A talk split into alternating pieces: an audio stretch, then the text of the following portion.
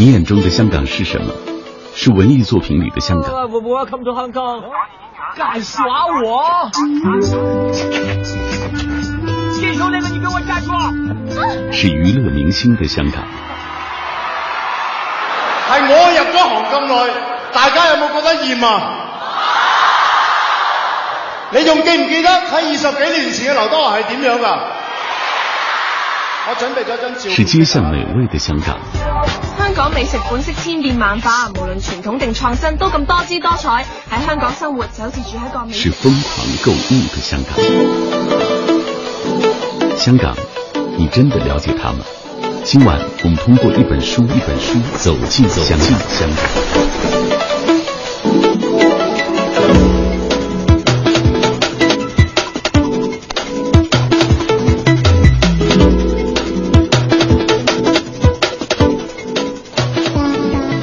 九七七年，我在香港出生。这本小书所记述的关于我跟这片土地的小故事，就是从这一年开始的。据说，二零一二年去世的作家韩素英曾形容香港是个借来的地方，借来的时间，精辟的描述了香港回归前的情况。香港的统治者都明白，他们只是托管者，这座城市早晚会物归原主。而他们的愿望仅仅是把归还的时间定在最有利于自己的那一刻。这种过客的心态缩窄了他们的视野，局限了他们建设这座城市的魄力。但意外的是，他们的撒手不管，反而为那里的居民提供了自由发挥的空间，令香港在后来大放异彩。对于这座城市的居民来说，虽然生活的未知数挚爱了他们对未来的规划。但他们为求生存而奋发的动力却丝毫未受影响。在这当中，有些人成功了，但面对不确定的未来，他们又犹豫不决，就像在赌场赢了一点钱的赌徒一样，举棋不定，琢磨着要不要继续压注。有些赌徒会选择去别的赌场再碰运气，有些会离开赌桌，把钱花光，醉生梦死的活一回。只有少数独具慧眼的赌圣观察到庄家的弱点，把全部身家一并投入，最终成就一番事业。就是在这样的背景之下，这座城市迂回的前进着，驶往未知的目的地。到了我出生的一九七七年，香港的发展已渐具雏形。当时香港人口快要突破五百万，为配合迅速增长的人口。香港在这一年大兴土木，许多影响香港后世的工程都是在这一年建设的，比如地下铁路、海洋公园、万宜水库、卫星城市与配套、郊野公园。在这样的大时代背景下，我出生了。这里是品味书香，刚刚小马为大家阅读的是我们今晚为您推荐的这本书——徐天成的《我们香港这些年》。徐天成自称是一位北漂港仔，这本书就从他出生的一九七七年写起，一份北漂港仔回望家乡的成长记忆，一本香港四十年社会变迁的微年鉴。徐天成生于一九七七年，近四十年来，香港的发展怎么样？香港人的心理归属感究竟是怎样的？香港回归前后，当地人的生活有何变化？香港人是怎么看内地人的？也许一本书无法展现全貌，只不过是一个普通香港人的真实告白。在借来的地方，他们如此生活。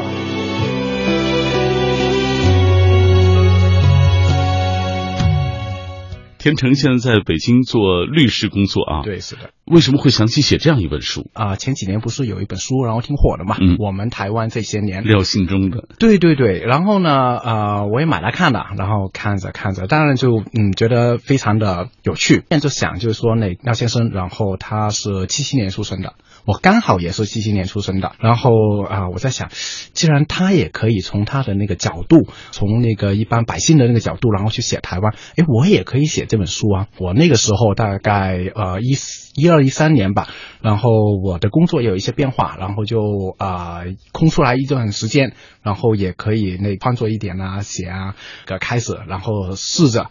然后就写了，越写就越有兴趣，然后就写了写了，然后就写了一本书了。你是怎么开始以你的视角来观察香港将近四十年的这种社会变迁的？我觉得是这样啊，就我就是一般的你我他，我我没有什么，我不是一个有名的人，嗯，呃，所以我觉得更多的，如果是读者的话，不是要看我，只是通过我去看香港。当然就是说写的过程当中，然后也讲一些就是说个人的故事啊，然后比较有趣啊，然后把这两个东西，香港。我两个东西，然后结合起来，呃，我觉得这个东西读者应该会比较有感兴趣的吧。嗯，繁华闪耀的香港，文艺作品里的香港，娱乐明星的香港，街巷美味的香港，疯狂购物的香港，迪士尼乐园的香港，颠沛流离终于回家的香港，充满活力又无所依傍的香港，受关注的香港，被遗忘的香港，自由的香港，压抑的香港，你的香港，我的香港，他的香港。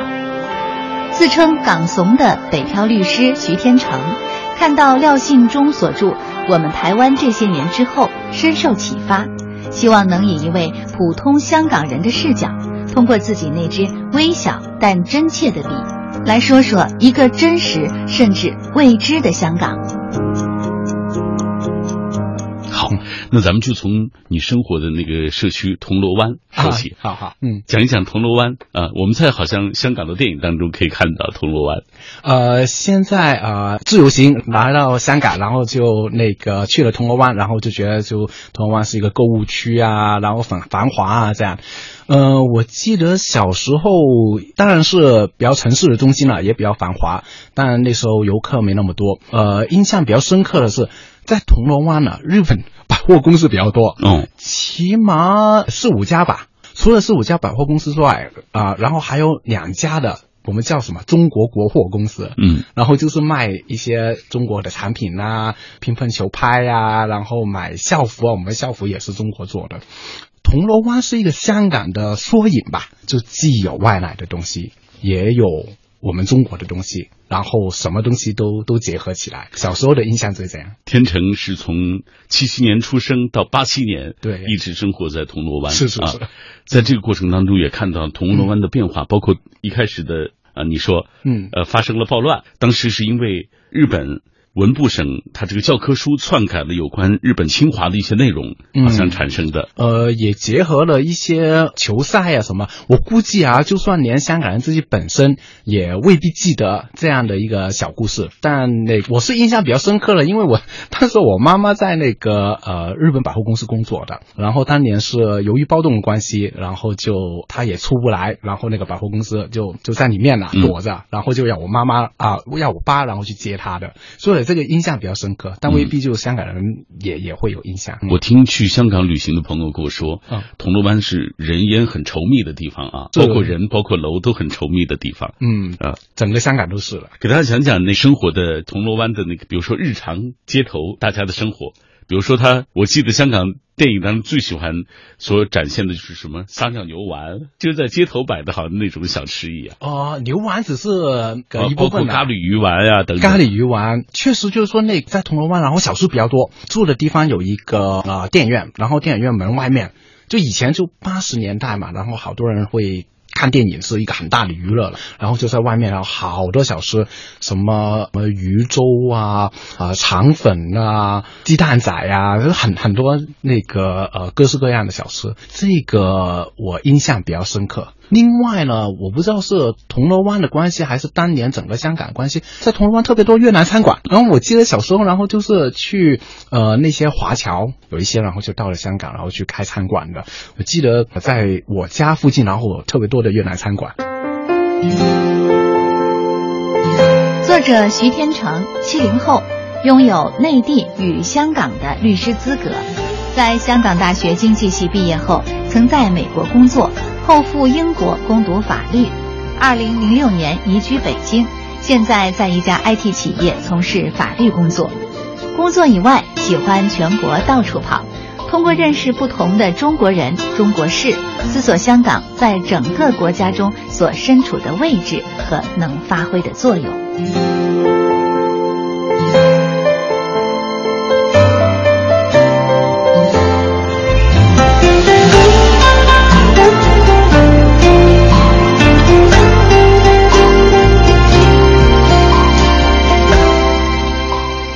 在这本书当中，天成写了很多呃，我们内地的年轻人很熟悉的一些，包括电影、包括音乐、包括街头的那个小贩他们的那个生活的状态啊。他力求就是要给大家还原一个真实的一个状态。比如说这本书当中，你也写到，呃，梅艳芳，写到黄沾，嗯写到粤语歌曲、流行歌曲，写到我们曾经看过的一些港片。其实你看，这些都是我们共同的记忆。是是是，电视剧当中现在就很少人，然后那个特别然后去讲那个什么香港电视剧，但那个时候八十年代末九十年代，然后香港的那些电视剧，然后就除了在香港人看的话，全亚洲人都在看的，印象比较深刻，而且在书里面有说的是那个大时代嘛，嗯，呃，有很多就很有名的那些演员，然后周慧敏啊，然后郑少秋啊，嗯郑少秋然后那些对对对，然后嗯。那些比较大牌的演员，当年也有演的，必须得看呢，因为看完之后，然后每明天的，然后去上班啊，去上学啊，然后嗯同学都会讲，呃，同事都会讲，那如果不不看的话，那就没话题了。呃所以那时候真的是呃，每一个人，然后下班回家的活动就是看电视。万人空巷啊！是啊，关于电视连续剧《大时代》，在这本书中，徐天成这样记述：他说，我没有什么特别喜欢的无线艺员，真要数的话，可能就是刘青云了。他在一九九二年所演的电视剧《大时代》是我的最爱，个人认为它是香港电视剧中殿堂级的经典之作。作为无线二十五周年的台庆剧，《大时代》的演员阵容豪华，一时无两。除了刘青云之外，还有郑少秋、刘松仁、蓝洁瑛、周慧敏、李丽珍，以及后来成为刘青云老婆的郭蔼明。大时代的背景是横跨六十到九十年代的香港，以股票市场为故事主干，讲述男主角方展博怎样向大奸角丁蟹复仇。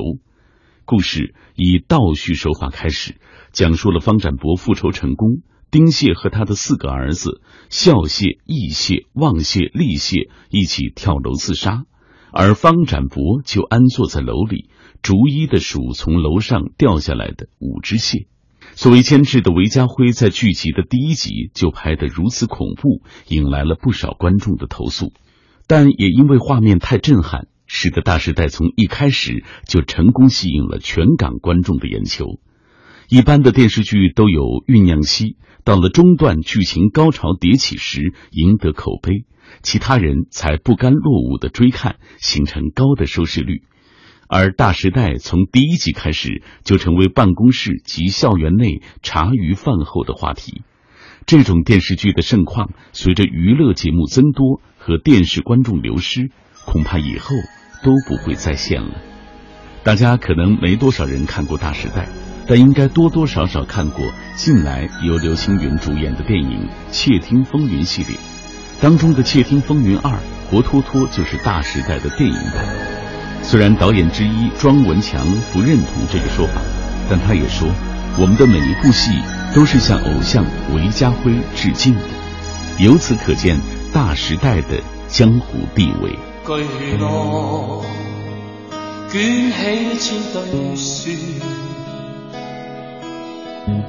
日靜問世間可有情永在？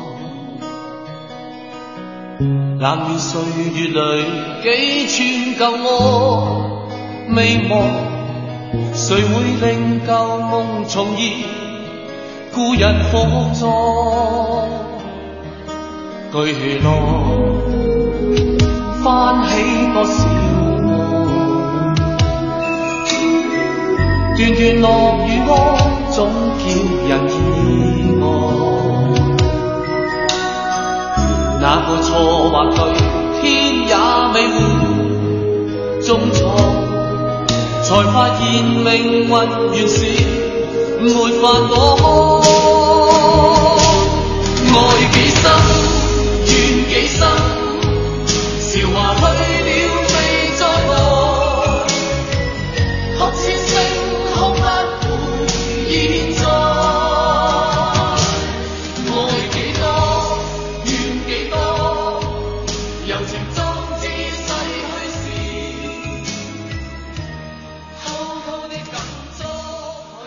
我们内地比较看的最早的这个连续剧是《霍元甲》，对。然后《上海滩》，嗯。啊，鸡王那是比较早期的了，射雕英雄传》那是大概那个时期看到嗯的，基本上我看好像和你们香港是同步的。如果上海滩的话，那是八十年代初吧，是。可能八二八三，对。呃，我们基本上也是那也是那个时候也是那个时候哎看到的，啊。对，很有嗯。趣。八九年你好像才有了自己的第一部电脑，基本上我觉得哦差不多，内地也差不多。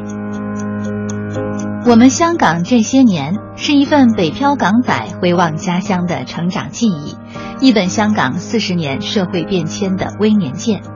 我的城市有个熟悉的名字，那里的人你却感到陌生。四十年香港记忆，九年内地生活，用更客观的视角向你讲述。我们香港这些年是第一本写香港老百姓真实生活状态的书。作者徐天成以自己的成长经历为切入点，生动地讲述四十年社会变迁之下，香港老百姓自己的悲喜人生，展现一个最朴素的香港社会。这些年，香港老百姓都在想些什么，干些什么。徐天成是土生土长的香港本地人，先后在香港、英国、美国接受教育，又在北京工作生活十年。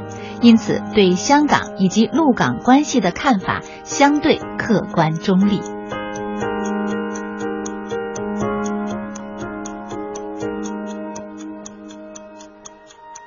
想一想你有电脑的时候，中学时代了。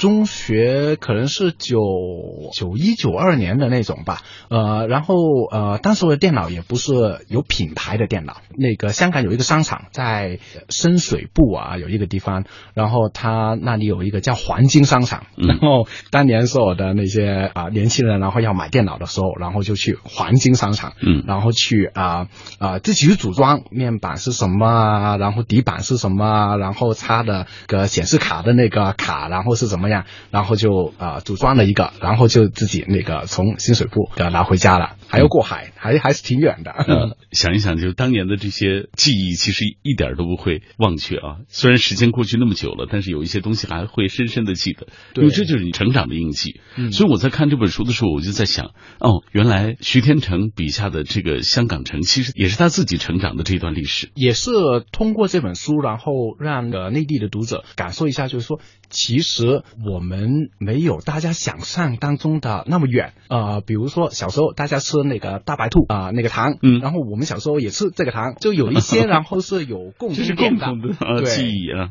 哎，这本书我觉得很有意思啊，就是他的目录上就写，比如说一九九九年他写大学毕业啊，打风，嗯，打风是怎么讲？打风打风就是台风，然后二零零零年去加州工作，科网热在香港，然后二零零一年再续北京园。按照你的目录走下来，我就看到是一个普通人的这种成长。是给大家讲讲这篇，我很喜欢，就是《春娇与志明》，就是你谈香港男女的爱情观。呃，《春娇与志明》，我们当年看的时候，就是余文乐和杨千嬅主演的这部电影啊，还有杨幂。当初写这篇的时候，我的想法是，呃，我写的时候就已经有一个出版的大概的概念吧，嗯，呃，所以写的内容都会每一次下笔的时候都会想一下，就是说读者对于什么样的香港题材有兴趣。那我之前呢，觉得自己写的太多正经的东西啊什么，嗯然后在想，哎，有没有一些轻松一点的东西可以写？然后我觉得就就香港人跟内地人的爱情观应该是大家会感兴趣的吧，所以就从这个话题然后去入手，然后去写个东西。关于春娇与志明，徐天成在这本书当中是这样写的：他说，我是香港导演彭浩翔的粉丝。二零一二年，彭浩翔有一部新片上映了，叫做《春娇与志明》，里面刻画了在北京的香港人的生活，这在我们之间产生了很大的共鸣。这版《春娇与志明》是几年前《志明与春娇》的续篇，主角还是杨千嬅演的余春娇和余文乐演的张志明。上集所讲的是一个关于抽烟的爱情故事。香港法律禁止在室内公共场所吸烟，于是互不相识的烟友会扎堆在室外、路边或者是后巷的垃圾桶边抽烟。志明与春娇就是在这个场合中认识的。下集讲的是他们俩分手之后，两人分别移居北京工作，都曾和内地人拍拖过，但最后两人又复合。故事围绕着北京发生。让已经生活在北京五年多的我感到很亲切，亲切感首先产生在场景上。余文乐跟杨幂最初约会的那个床吧，我刚到北京的时候就去过。还有在电影里出现的金多宝茶餐厅，不就是香港人常常扎堆去的那一家吗？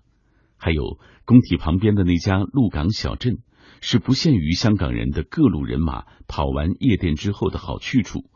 去菩提按摩，去新元素吃饭，也是我和我的朋友们常做的事情。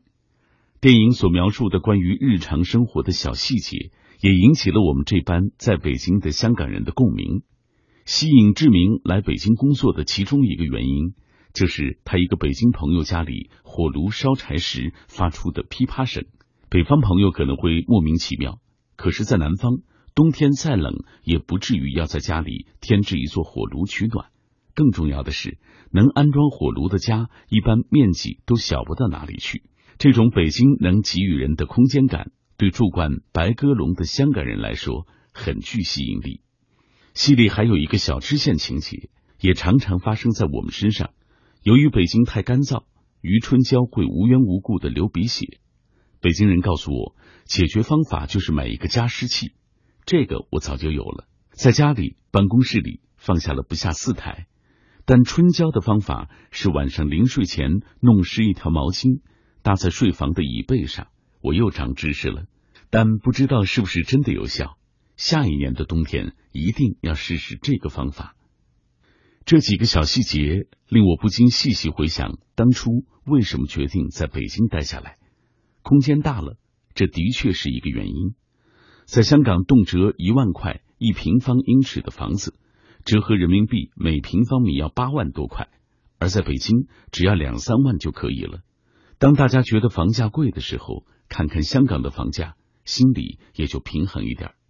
当然，较便宜的房租只是锦上添花，并不是我定居北京的主因。我就像春娇与志明所想的一样，看重的是北京所带来的工作机遇。春娇做零售管理，而志明是做广告的。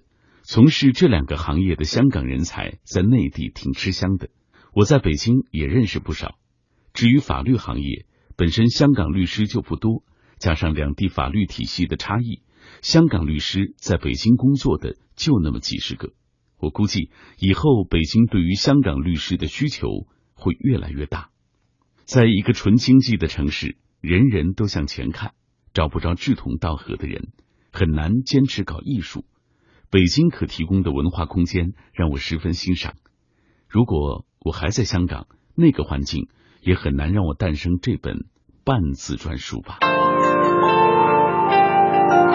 繁华闪耀的香港，文艺作品里的香港，娱乐明星的香港，街巷美味的香港，疯狂购物的香港，迪士尼乐园的香港，颠沛流离终于回家的香港。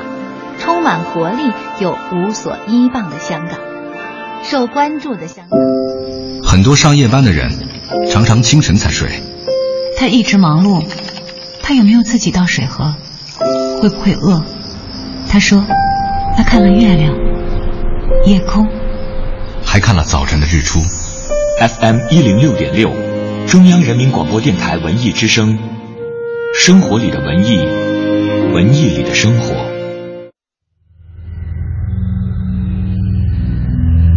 用声音的温度融化黑夜的迷茫，用阅读的力量坚定你对生活的信仰。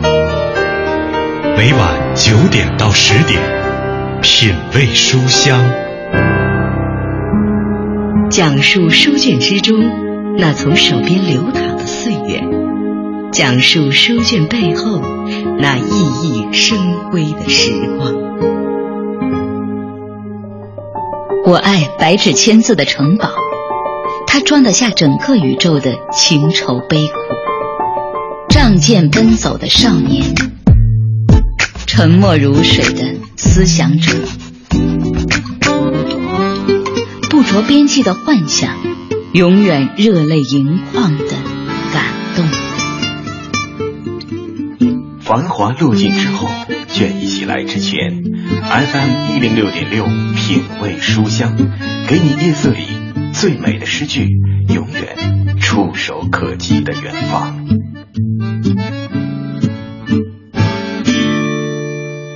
欢迎大家继续收听今晚的品味书香节目。今天晚上，小马带来的这本书是我们香港这些年，是一位在北京工作的香港律师徐天成完成的作品。他说：“我的城市香港有一个你熟悉的名字，但是那里的人你却感到陌生。四十年香港记忆，九年内地生活记忆，我用更客观的视角向你讲述我们香港这些年。”华闪耀的香港，文艺作品里的香港，娱乐明星的香港，街巷美味的香港，疯狂购物的香港，迪士尼乐园的香港，颠沛流离终于回家的香港，充满活力又无所依傍的香港，受关注的香港，被遗忘的香港，自由的香港，压抑的香港，你的香港，我的香港，他的香港。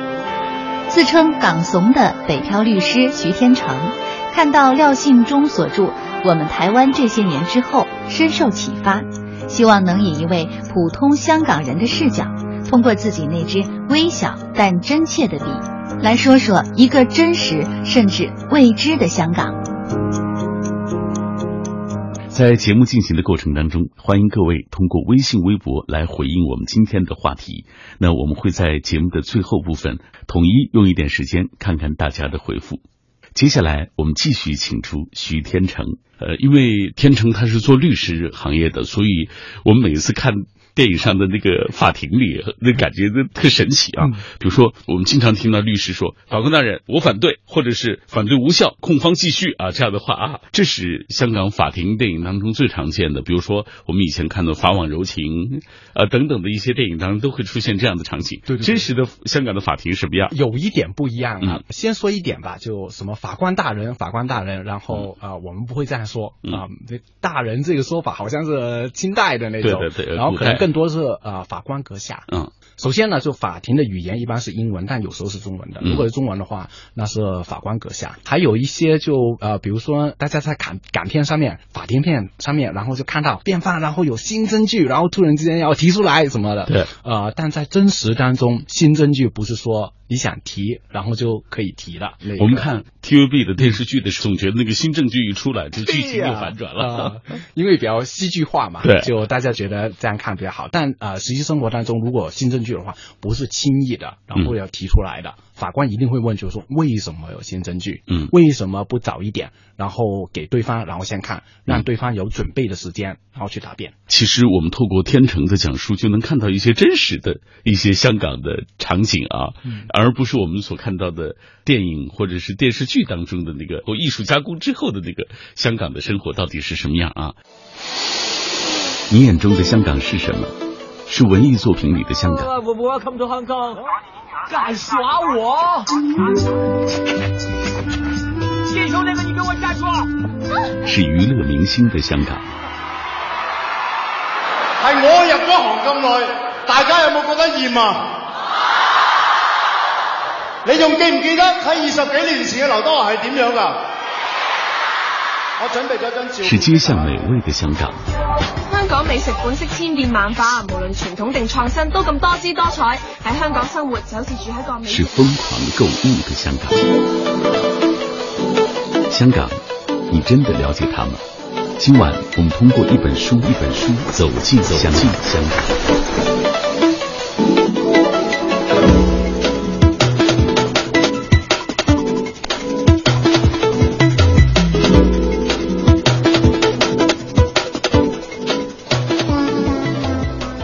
二零零七年，天成是来到了北京生活，也就是在他三十岁那一年，当时要下定决心从香港来到北京，怎么想的？呃，我是二零零六年的国庆呃来的。呃，说起来什么勇气啊，然后什么呃过来勇气，其实我没有大的勇气，或者就是说觉得有那个特别大的改变，因为之前也在英国读过书，也在美国工作过。那相对于去欧美国家的话。去中国，就那种文化上面啊，语言上面呢，那种变化，其实根本没那么大，嗯，所以没有什么特别的需要很大的勇气，然后去过来。那当然，呃，我是这样的想法，但对于我身边的人来说，还是觉得比较难理解了。就是说，哎，那个香港那个发展不是挺好的嘛？那为什么要到大陆啊？我的看法是不太一样吧。我那时候就觉得，就如果我的事业继续在大陆发展的话。然后呃，未来会比较有发展的空间吧。关于来北京生活，徐天成在这本书中这样写道：“我是在二零零六年的国庆节来到北京的。疏忽之间，我这个香港人就在北京度过了一个秋冬春夏。这一年，我想用一个香港人的角度描写关于北京四季的所见所闻，哪怕是一串冰糖葫芦，一瓶用瓦罐装着的蜂蜜酸奶。”或者是四合院门前的一对写着“如意”二字的门当，对于一个香港人来说都是很特别的东西。北京人可能会觉得有啥特别的，但换过来想想，我也觉得香港没啥特别的。但我已经写出满满的一本书来了。其实就算是一个小县城、小农村，每个地方也都有自己的特色，只是我们待在一个地方待久了，变得麻木了。遗忘了发掘与欣赏生活中的点点滴滴，试试换一个陌生的角度，看看你熟识的城市，一定会像我在写这本书时对香港再发现一样，找到许多新奇好玩的事儿。二零零六年国庆节来的时候，北京秋意正浓，这已经是我第四次来到北京了，谈不上第一感觉，但不适应感还是有的。用一个字来形容，就是干。比我的钱包还干，但即便如此，也不影响我对北京的喜爱之情。由于刚好赶上黄金周，所以有机会到处逛逛。长城、故宫这些大景点早已经去过，为了避开游人，我去了一些人们不太关注的地方，比如郭沫若故居、宋庆龄故居，还有当时没有火热的七九八艺术区和南锣鼓巷。由于气候原因，香港几乎是没有银杏树的。而秋天的北京，金叶处处，人走在银杏树下，左手拿着热饮，很是诗情画意。哪怕右手其实是在捂着鼻血，我还是觉得自己没有来错。秋天转眼就过去，而北京寒冷的冬天，对初来乍到的香港人来说是一个极大的考验。熬不住的话，就别妄想在帝都继续生活了。怀着战战兢兢的心情，我就这样在北京度过了第一个冬天。其实北京的冬天并没有想象中的那么难受，家里有暖气，而商场的暖气更是充足的，让我恨不得把衣服脱光。内地游客老是投诉香港的商场公交的空调太冷，其实北京也相差无几，只是冷气换成了暖气而已。北京的冬天令我印象深刻的是一些香港的冬天没有的活动，包括泡温泉、滑雪。之前说过，我喜欢爬山，这个习惯我在北京也延续了。当中以在雪后的冬日爬野长城是最值得推荐的。在雪后爬长城的亮点在于气氛，下雪之后，漫山遍野铺上了一层洁白的雪花，人每走一步就留下一个脚印儿。最开始，我生怕脚印儿破坏了身后的美景，都快不敢再往前走了。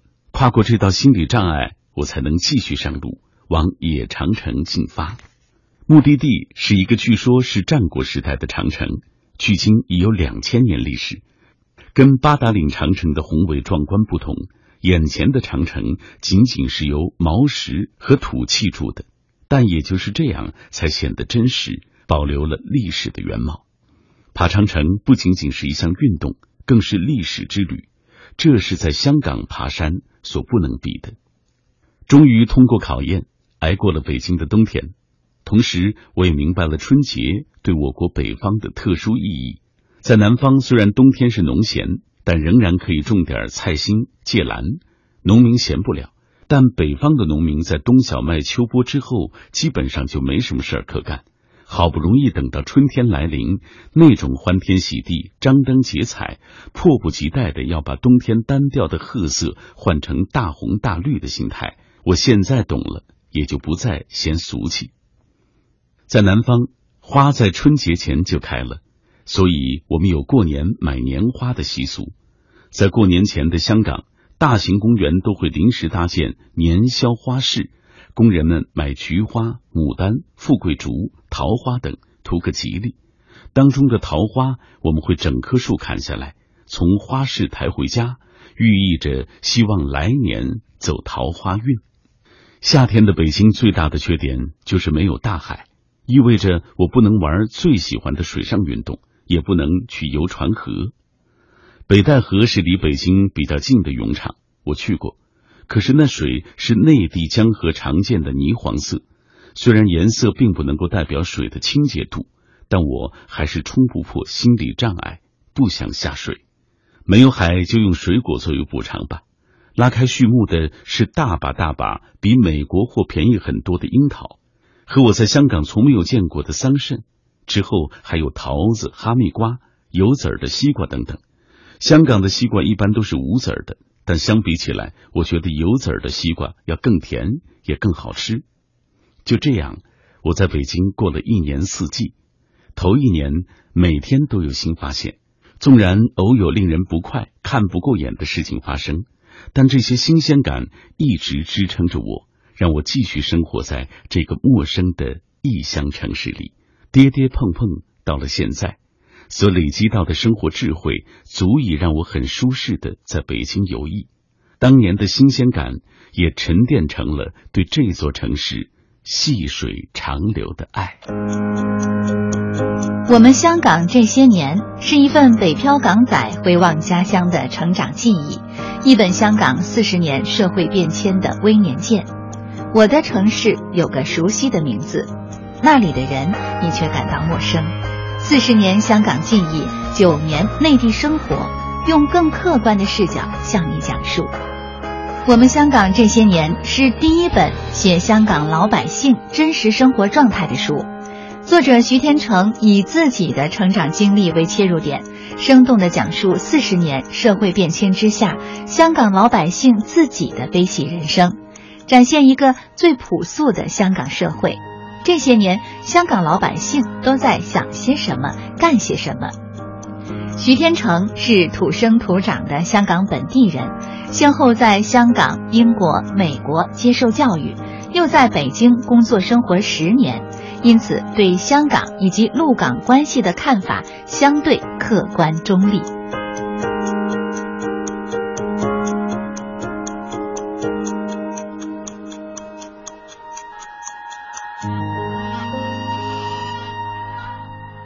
聊了这么多啊，其实我们只是蜻蜓点水的点出了《天成》这本书当中的几个点。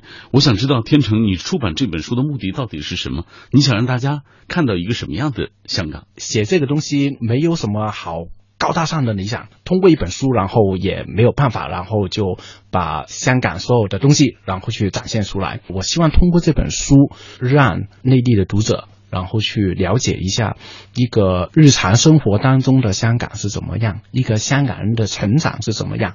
我们先把那些高大上的东西，先把那些矛盾的东西，然后先放下来。然后我们就了解一下对方。如果通过那个了解有有趣味的吧，然后了解一下对方，然后读完我那本书，然后觉得有趣的，然后也知道一些啊香港人的想法的话，我觉得就已经足够了，这是我的目的了。三十多年的香港的记忆，然后也有将近九年在内地生活的这个生活的经历，所以徐天成的讲述可能是更客观的啊，比我们看到的教科书或者其他方式都更客观，因为就是一个普通人眼中的香港，嗯，到底是个什么样，他。就原原本本的为大家和盘托出。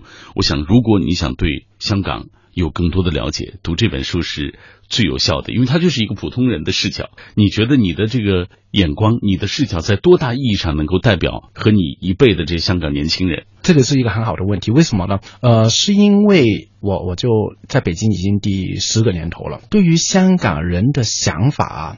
有时候我反而是越来越不懂，在书当中，然后展现出来的可能就是一一个香港人角度，然后我有多大的代表性呢？自己也拿不准，所以由读者来去去评判一下吧。嗯。徐天成生于一九七七年，近四十年来，香港的发展怎么样？香港人的心理归属感究竟是怎样的？香港回归前后，当地人的生活有何变化？香港人是怎么看内地人的？也许一本书无法展现全貌，只不过是一个普通香港人的真实告白。在借来的地方，他们如此生活。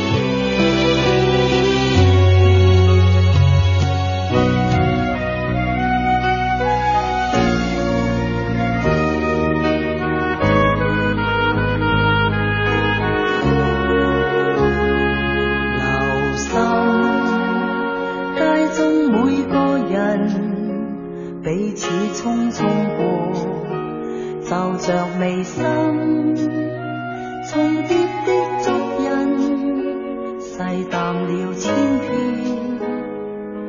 多千遍，看落也不要紧。留心身边每个人，冷冷的双眼，试问何因？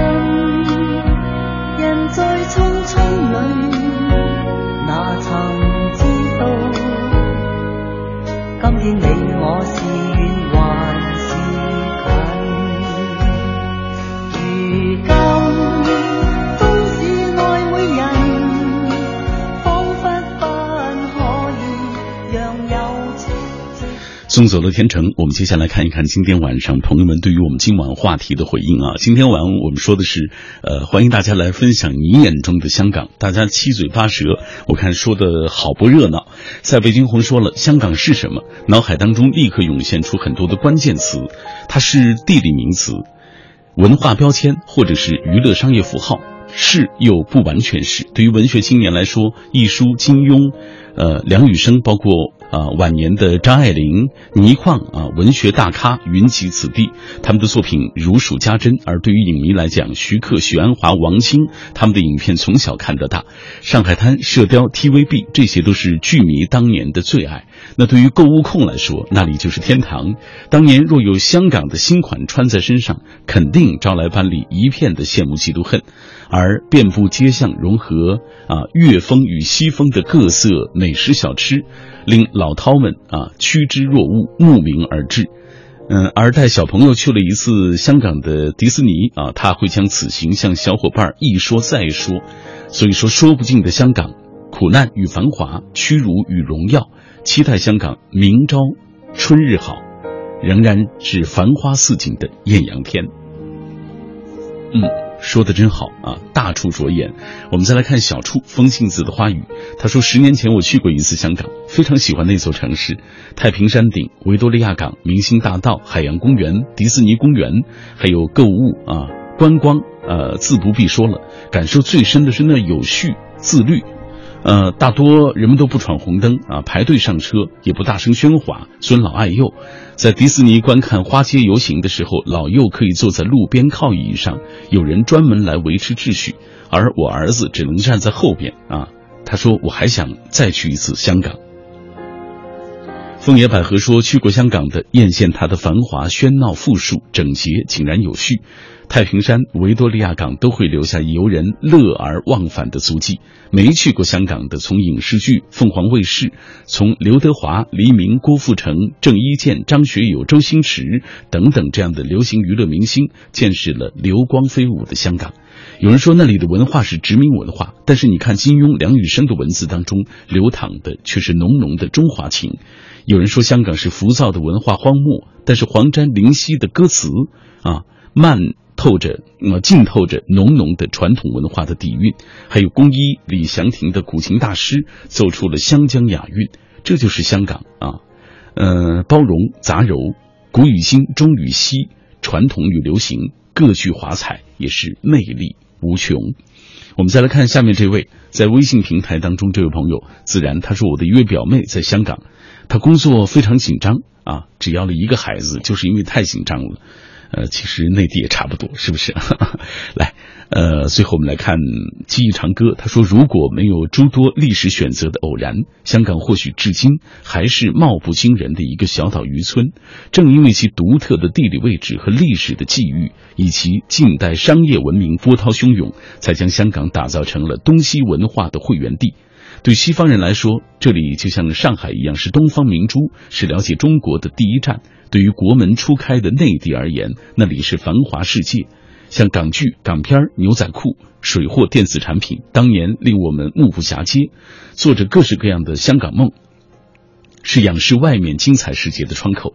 渐渐的，我们由仰视变得正视，神秘不在。香港就如当地母亲丢失的孩子，回家之后，亲近中又有诸多的小脾气，小脾气又带来小烦恼。但毕竟我们中华是一家，血浓于水，只有互谅互让，彼此扶持，才能够家国万事兴。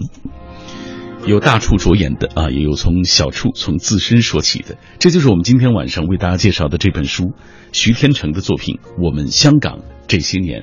想要对香港有更多的了解，我觉得这本书当仁不让啊，可以做一个选择。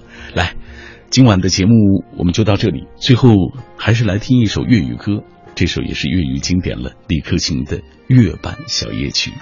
明晚品味书香，小马和你不见不散。